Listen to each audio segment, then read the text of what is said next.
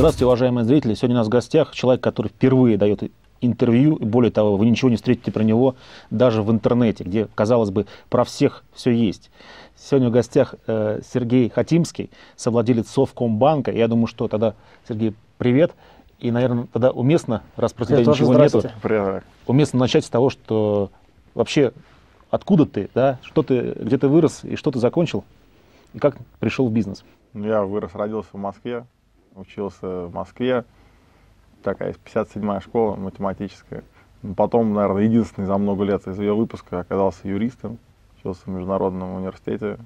Тарас Лужков там сейчас преподает, которым. Юрист-математик, это круто. Ну да, такая странная история. Ну а в банках, да, полуслушайно оказался, в принципе. Сделали небольшую юридическую компанию, в рамках этого был проект по покупке э, неким инвесторам доли в небольшом банке. Проект сколько-то продлился, потом вышел, так, сяк, потом еще как-то сталкивался с банками. В какой-то момент вместе с еще несколькими своими товарищами мы купили самый маленький, пятый в стране банк был по, по величине снизу. У него был капитал 100 тысяч долларов, а активы 300 тысяч долларов. Находился в городе Буй. Назывался он Буйкомбанк. А Буй это где? Какая область?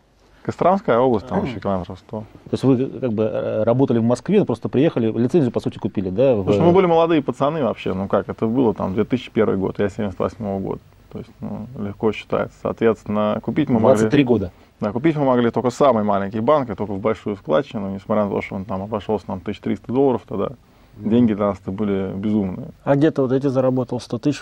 Все нас всегда спрашивают, где первый взял. 100 тысяч у тебя, у вас трое там скинулись по 100. 100 где взял? Ну, там, во-первых, не трое, еще там был народ, а во-вторых, э, ну, мы где-то, еще когда мне было 18, у нас была, мы сделали компанию. Юридическую. Юридическую, да.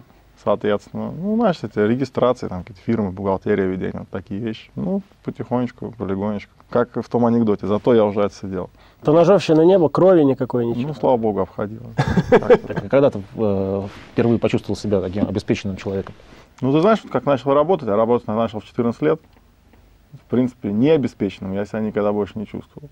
Так, подробнее про 14 лет, что делал? Ну, история такая была, соответственно. У меня э, там отец погиб, когда мне было 10 лет. Мать музыкант, преподает.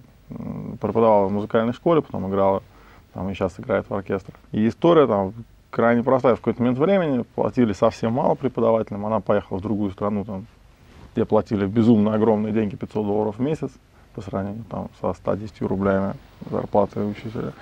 Нам что-то с братом оставила какую-то сумму, как ей казалось, огромную, которую нам должно было хватить на первое время. Ну, потом, как обычно, молодые пацаны, там, два месяца, все, денег нет.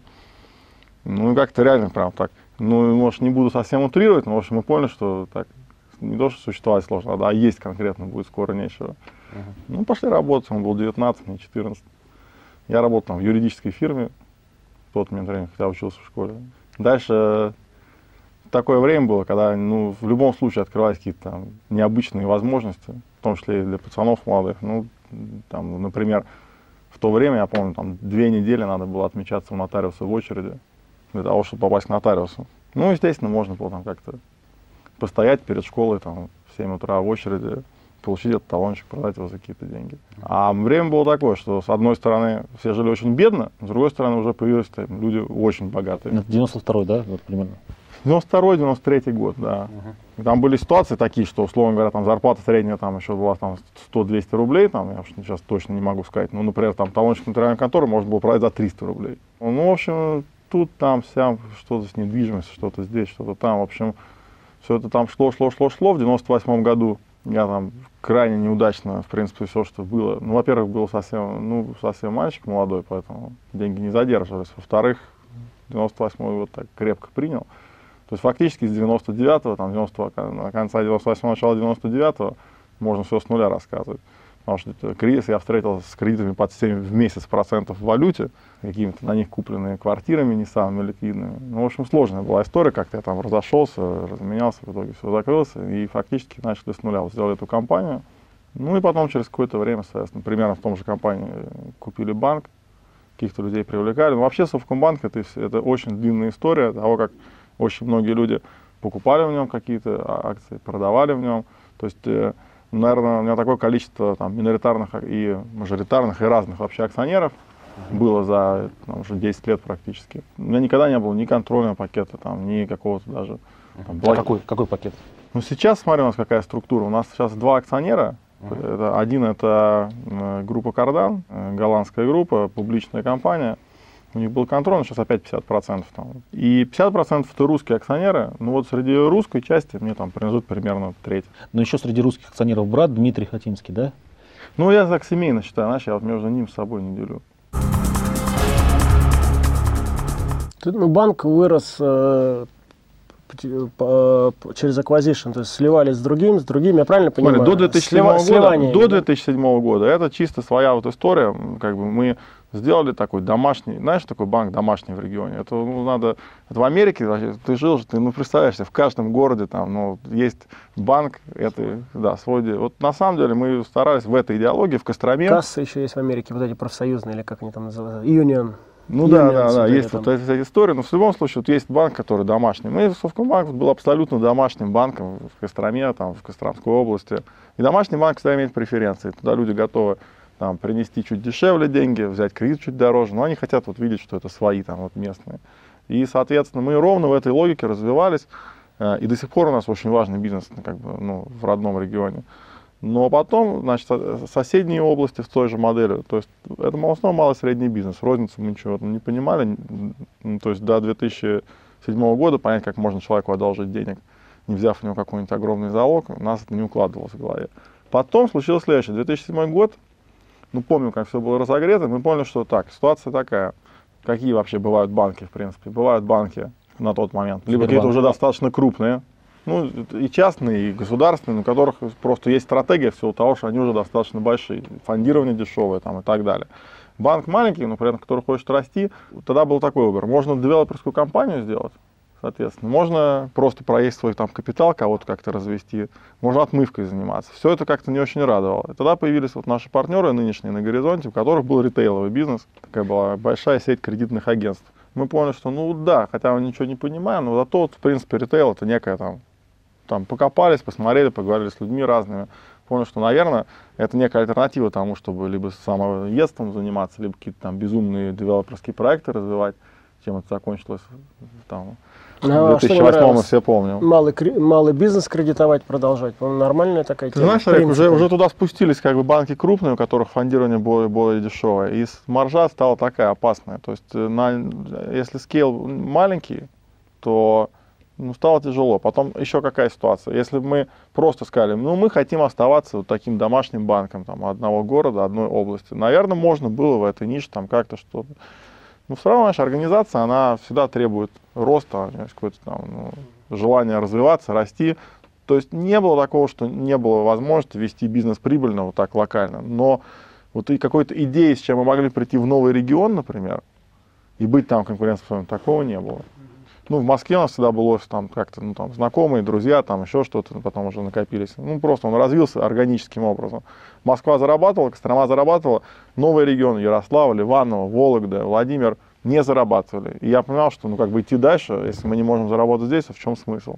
Не было идеи Появился для развития. Ритейл, да? да, не было идеи для развития. Многие еще что делали? Говорили с криком, все пофигу, а мы сейчас там настроим бесконечное количество офисов из своего капитала, капитал нарисуем, а потом все это продадим неким мифическим иностранцам за невменяемые деньги. Кто-то успел, кстати. У нас всегда был живой капитал. С первого дня там, вот мы, мы принесли, положили, сколько было денег, столько было.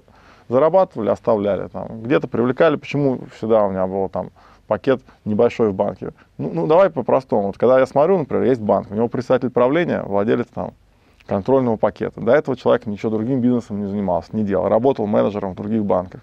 Или в этом же был менеджером. Я сразу спрашиваю, так, ну, дорогой, где ты взял деньги? Что банк весь твой эти деньги заработал? Нет, можно легко посмотреть, какая у тебя прибыль. Все, вот раз эмиссия, вот два эмиссия, вот три эмиссии. Ты где эти деньги брал, если ты вот на этом месте да, сидел, работал? У нас весь менеджмент владеет меньше 20%. Uh-huh.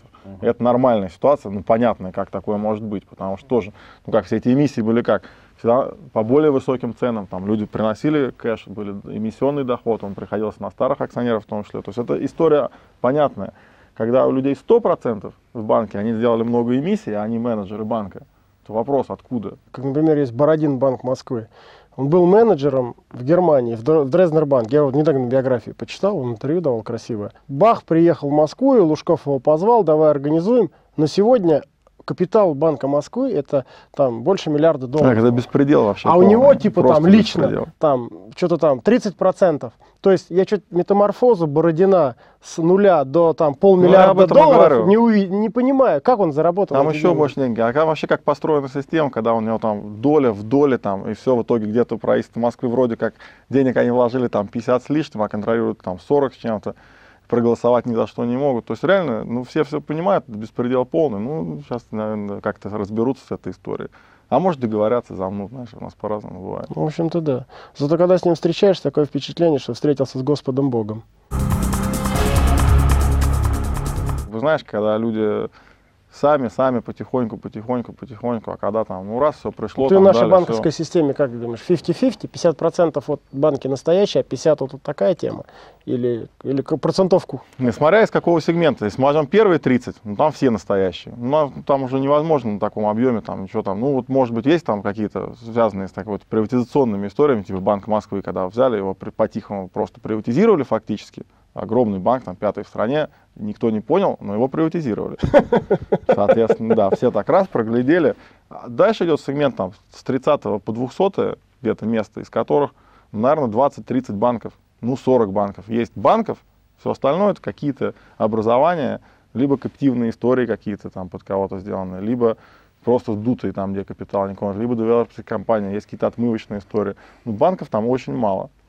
А дальше внизу есть банки домашние, вот региональные, ну, их там процентов 20, наверное, а 80 это чистые там отмывки и все, это, там банков нету.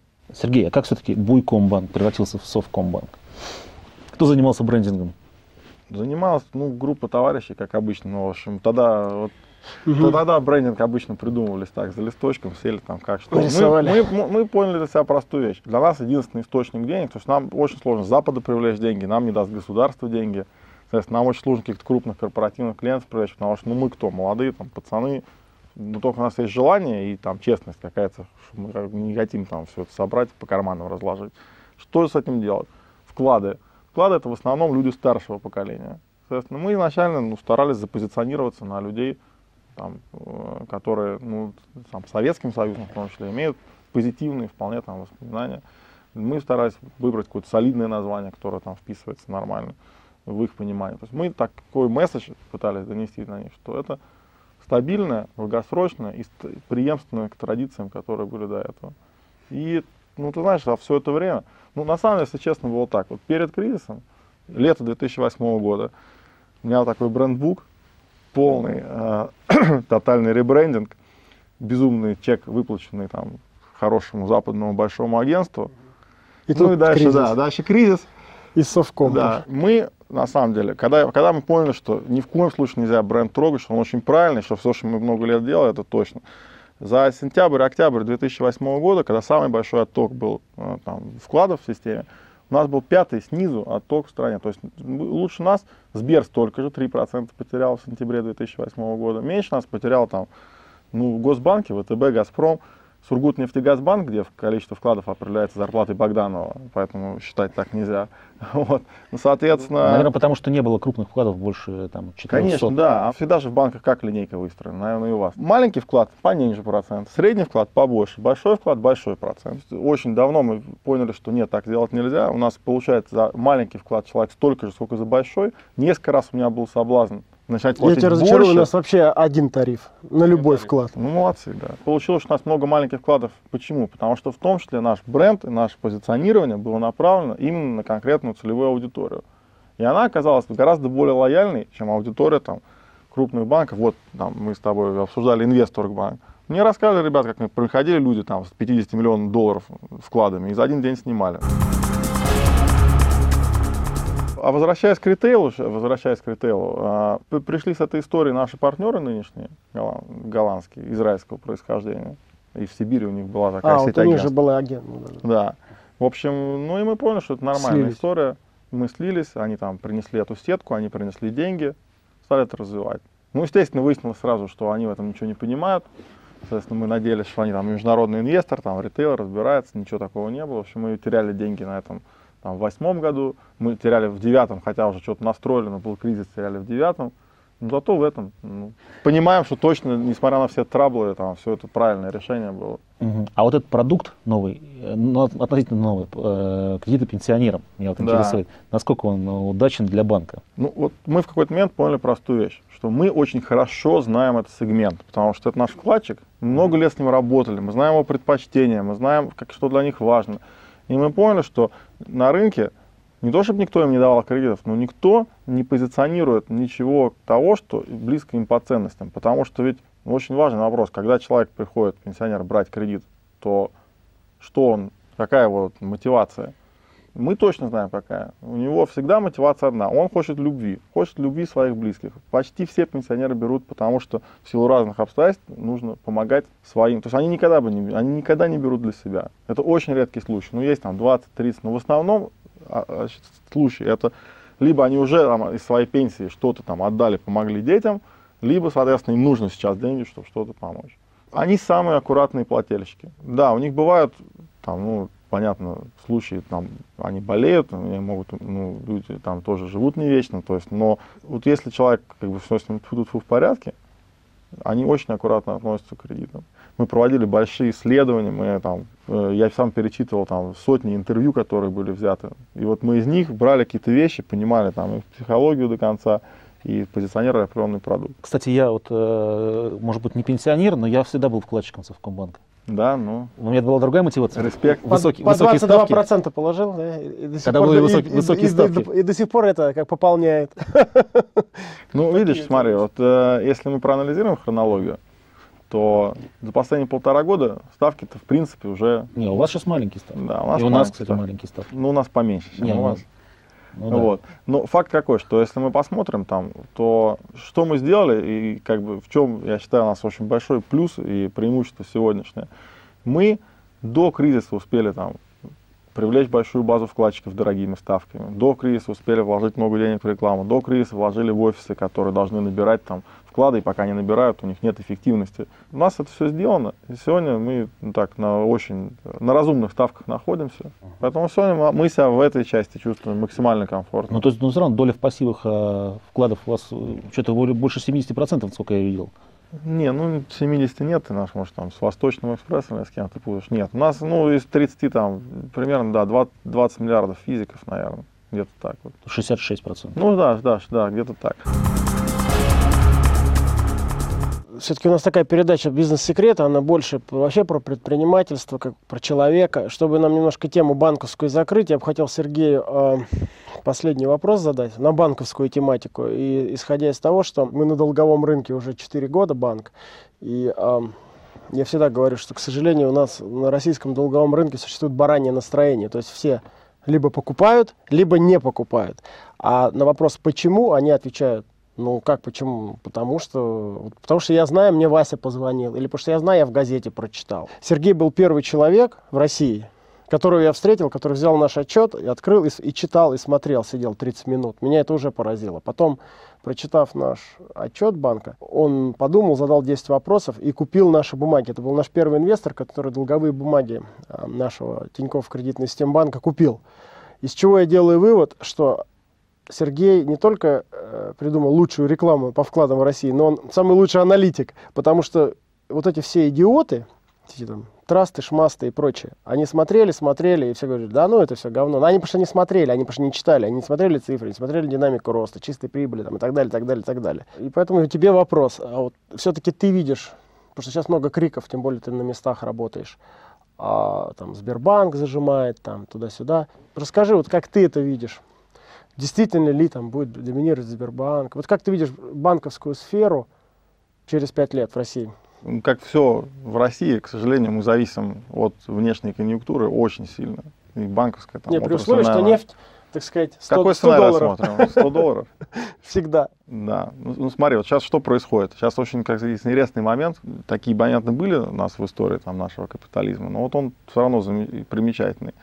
Цена высокая на нефть. Ну, цена сейчас очень высокая, давай будем по-честному. Там все, что выше 60, это безумная, бесконечная цена для нас, слава богу. И при этом идет отток капитала, и при этом не растут иностранные инвестиции, и при этом очень такой слабенький спрос, рубль там уходит вниз. То что происходит? э, есть фундаментальные проблемы. То есть как, как парадокс сейчас в том, что когда цена была там 60 там, долларов, то активность правительства, их там какие-то реформы, которые они делали, они радовали всех. Да, дефицит бюджета был больше, чем сейчас, но было понимание, что, как, где там, какая-то осмысленная история. Сейчас мы немного скатились в историю там такого очень свободного бюджета, больших трат, нежелания реальных каких-то реформ. Ну, по крайней мере, такой очень медленный темп. То есть темп правительства там кризисный был потрясающий, особенно в нашей сфере, они реально спасли там просто весь сектор. Попадало бы там не 10 банков, как упало, там 50-60 из первой сотни могли спокойно упасть, если бы не все, что сделано, и в том числе под там прямым непосредственно там по указаниям первых лиц. Поэтому, слава богу, не отработано. Но сейчас цена повыше, и все подрасслабились. Для банков это ну, на самом деле представляет некий плюс. Почему? Потому что если э, конкуренция оттуда будет слабая, если инвестиционный климат будет слабый, значит будет большая маржа. Всегда происходит одно и то же. Плохой инвестиционный климат это что? Значит высокие ставки процентные. Высокие процентные ставки, значит высокие маржа. Поэтому, если они начнут реформировать страну, то парадокс заключается в том, банки будут зарабатывать много, бизнес будет стонать, люди будут переживать большую инфляцию, платить большие ставки по процент, но банки будут много зарабатывать. Ну, может делать себя осмысленно в этом смысле, не знаю. Люди приватизировать успеют там, что, что надо. Поэтому ну, а есть, а сам банковский сектор? Есть большая вероятность, что банковский сектор вот будет примерно так, как сейчас там вот жить. Если, если же инвестиционный климат начнет улучшаться в силу слишком высокой цены на нефть, или в силу того, что действительно начнутся какие-то структурные там реформы правильные, то тогда придут иностранные деньги, начнут возвращаться активно, потому что сейчас в основном все, что развитие происходит на внутренних деньгах. Придут иностранные деньги, будут падать ставки, будет очень сильно увеличиваться конкуренция. Я думаю, что все, кто не в ритейле, начнут сносить из этой истории. Но они будут как продаваться, там, не то, что они там будут в убытках больших, но будут продаваться такие банки. А ритейловая история, тут вопрос, какие будут консолидации, кто, как, с кем. То есть в ритейле места будет всем хватать, я думаю, достаточно долго. Ну, Сбербанк с ВТБ будет там контролировать больше половины? Это невозможно, это невозможно. Нет, ну половину больше, да, но я что хочу сказать, что как бы вот когда нам говорят, что там, например, вот Home кредит выдает под 60 годовых, и там, а Сбербанк говорит, ну все, сейчас мы там всем дадим под 20, там, под 15. Ну, это мы там. каждый день слышим. Когда да, и все. Этого рынка больше не будет точно. Придет сейчас Сбербанк, всем выдаст под 20, и, да. и они заберут весь рынок. Да, так не будет точно. Почему? Потому что, ну хорошо, это плохо, но далеко не все люди возвращают кредиты. Это невозможно сделать каким-то нибудь там дешевым фондированием, каким бы ты ни обладал. То есть Сбербанк не может за 20 годовых этот сегмент закрыть в принципе. Я видел, он премьер-министр лично э, онлайн по телевизору обещал, там, что никаких комиссий, Греф. Нет, нет комиссий, нет комиссий, все понятно. планово убыточным продукт ты знаешь, как сказать, планово-убыточно в Сбербанке сделать что-либо крайне проблематично, потому что есть конкретные люди в конкретных регионах, которые получают конкретные за это премии, бонусы и так далее. Более того, есть конкретные люди, которые отвечают за качество портфеля. И когда ему скажут, сейчас выдай там все по такой-то ставке там, и сделай э, процент отказа не слишком высокий, потому что иначе это надувательство и фикция, отчитаться премьер-министру, у нас все очень дешево, а потом 75% отказать.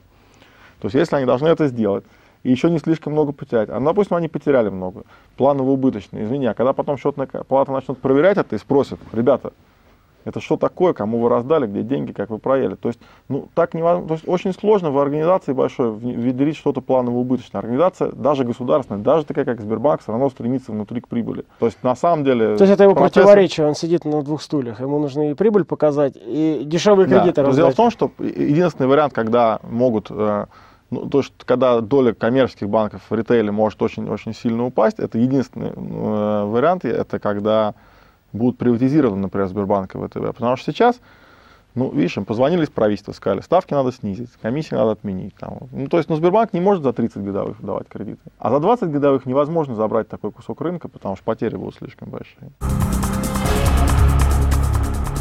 Сергей, у меня вопрос, который обычно задает Олег Тиньков. Э, теперь я задам. Что тебя мотивирует в, в этой жизни.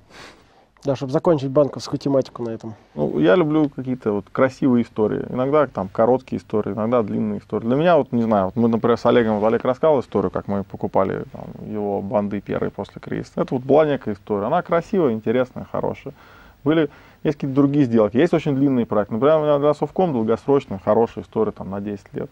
Олег молодец, он, знаешь, у него в один момент времени одна история всегда заслуживает уважения. У меня не так. То есть у меня много разных интересных, красивых историй. Я там вовлечен сюда в большое количество каких-то проектов, проектиков, там, компаний.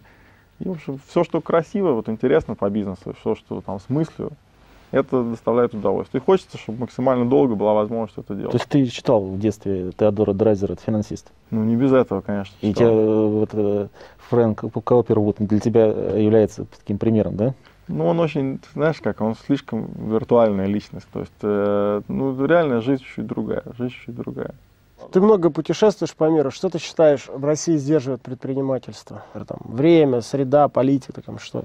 Всем рекомендую книгу Ричард Пайпс Россия при старом режиме. Не знаю, там довелось ли прочитать или нет. Он анализирует нашу историю, в том числе переходит в современность, и смотрит там и на климатические особенности, и на исторические какие-то факты. Почему вот и как там, почему ну, сейчас Фридман так, как считает, есть. что там религиозные, так сказать.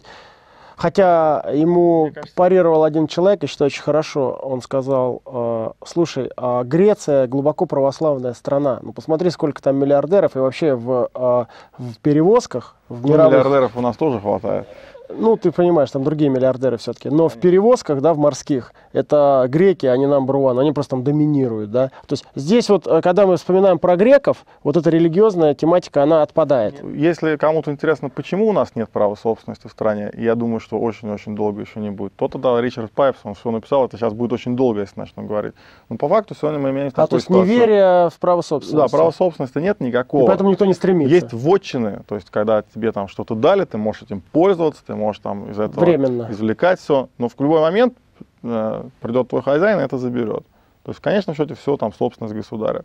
Тем, кто эту парадигму не понимает, не хочет в нее встраиваться, ну мы видим там все, вот где там находится Михаил Борисович, соответственно, ну и причем неважно, у него, я, я его вообще не одерю, боже упаси, там, он сволочь редкий, что он там сделал с Минотепи в 98 году, он всех кинул, я считаю, заодно этот он заслуживает всего того, что с ним сейчас происходит. Ну бог с ним, это я просто как банкир ремарка. Но в любом случае, нам отчетливо, четко, много лет показывают, последние лет 500, все правители, которые есть, что соп, права собственности нету, можно какие-то квази-элементы его использовать в работе, но в конечном счете все принадлежит государству. Тебе что-то дали, поиграть с этим на какое-то время, а если ты вдруг думаешь, что какая-то есть бумажка, которая меняет эту ситуацию, тебе, если надо будет, когда придет время, очень четко покажут, что все не так. Это такие правила игры, мы здесь живем, Соответственно, в этом есть свои плюсы. Мы будем так жить, мы будем Пойду так работать работать. в Газпромбанк. Да нет, ты как сказать, это же не значит, что ты не можешь заниматься бизнесом, это не значит, что ты не можешь творить то есть это накладывает большие ограничения. Но у них там есть свои ограничения. Я даже сейчас не хочу говорить, хорошо это, плохо. Просто ты меня спросил, ну, что держит предпринимательство. Конечно, для предпринимательства право собственности это номер один вещь. У нас его нет и очень долго не будет. Поэтому все вот так. В дореволюционной России разве вот там ну, помещики строили а поместье? Вот ты, а ты поместье? Не, так, не, не особо? вообще, это Вроде все мое, все. Только вот. вотчина, только нет, это ничего тебе не принадлежало. Им же там целые принадлежали нет, деревни вообще, даже. Да нет, это так им, они принадлежали, но до того момента, как у них их заберут. Они даже могли их, смотри, вот, например, у меня есть деревня, я могу и владеть, управлять. Могу, даже люди им принадлежали. Да, я могу даже, даже в какой-то момент они могли убить своих крестьян. Ну да. То есть у них было тотальное право. Но они могли его завещать даже по наследству, но в любой момент у них могли это... Государь мог просто сказать, все, теперь я это забираю. Ему не нужно было ни объяснять, ничего делать, он просто мог это забрать. Вот таковы были законы тогда. У нас последняя завершающая рубрика, каждую программу одна и та же. Нужно посмотреть в ту камеру, увидеть там молодого парня или девушку из Москвы, москвичку или москвича, и сказать какие-то слова напутствия. Чтобы, чтобы он или она все-таки не уехал в Америку, а остались.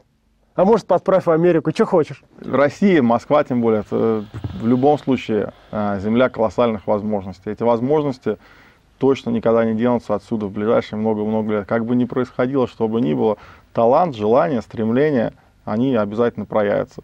Я не думаю, что надо посвящать свою жизнь тому, чтобы там, бороться с ветряными мельницами, пытаться там, изменить глобально. Многие считают, что надо вот, все бросить, там, предпринимательство и бороться там, с текущей ситуацией. Я не думаю. Я думаю, что надо создавать, надо делать какие-то хорошие, правильные вещи, надо сделать так, чтобы форма вот все, что мы видим вокруг, здания, там, не знаю, сооружения, как наш интернет выглядит, чтобы они были максимально приближены к тому, как мы этого хотим. За этим придет потом и политика, и демократия, и все. Наша задача, мы можем, я считаю, наша предпринимательская роль в том, чтобы э, поменять э, окружающую среду вокруг нас. И мы это успешно делаем, и присоединяйтесь, и чем вас будет больше, тем лучше. И я думаю, что вот так вот ну только не быстро, там 20, 30, 50 лет, мы все поменяем, то есть к самому лучшему, какому можно сделать. Спасибо. Спасибо. Супер. Спасибо большое, Сергей. Спасибо.